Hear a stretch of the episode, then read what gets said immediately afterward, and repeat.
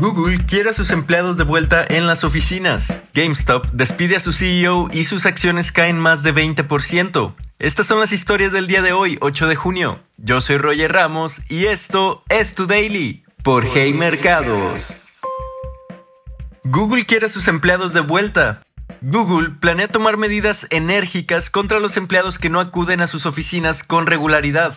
La empresa actualizó su política de trabajo híbrido, que incluye el seguimiento de la asistencia a las oficinas con tarjeta identificativa, la confrontación con los trabajadores que no acudan cuando se supone que deben hacerlo, y la inclusión de la asistencia en las evaluaciones de rendimiento de los empleados, según los memorandos internos de la compañía. La mayoría de los empleados deben acudir a las oficinas físicas al menos tres días a la semana. La jefa de personal de Google, Fiona Ciccone, escribió un correo electrónico a los empleados al final de la jornada del miércoles, en el que pedía redoblar la asistencia a la oficina, razonando que simplemente no hay sustituto para reunirse en persona. Lionel Messi prefiere ir a Miami en un golpe contra Arabia Saudita.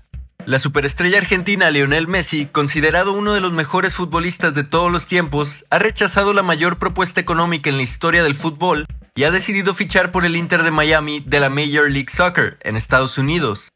El anuncio llegó después de meses de intensas especulaciones sobre la posibilidad de que el futbolista de 35 años regresara a su amado Barcelona, el club español al que se trasladó cuando era adolescente, pero que abandonó a regañadientes en 2021. Se pensaba que Messi, que llevó a Argentina a la victoria en el Mundial del año pasado, optaría por jugar en el Al Hilal de Arabia Saudí, tras desvincularse del campeón francés, el Paris Saint-Germain. Inesperadamente, Messi dijo el miércoles que había elegido a la franquicia de Miami. El jugador aseguró que su decisión va más allá de lo económico y que en este momento de su carrera quiere buscar su bienestar y el de su familia. GameStop se reestructura y cae.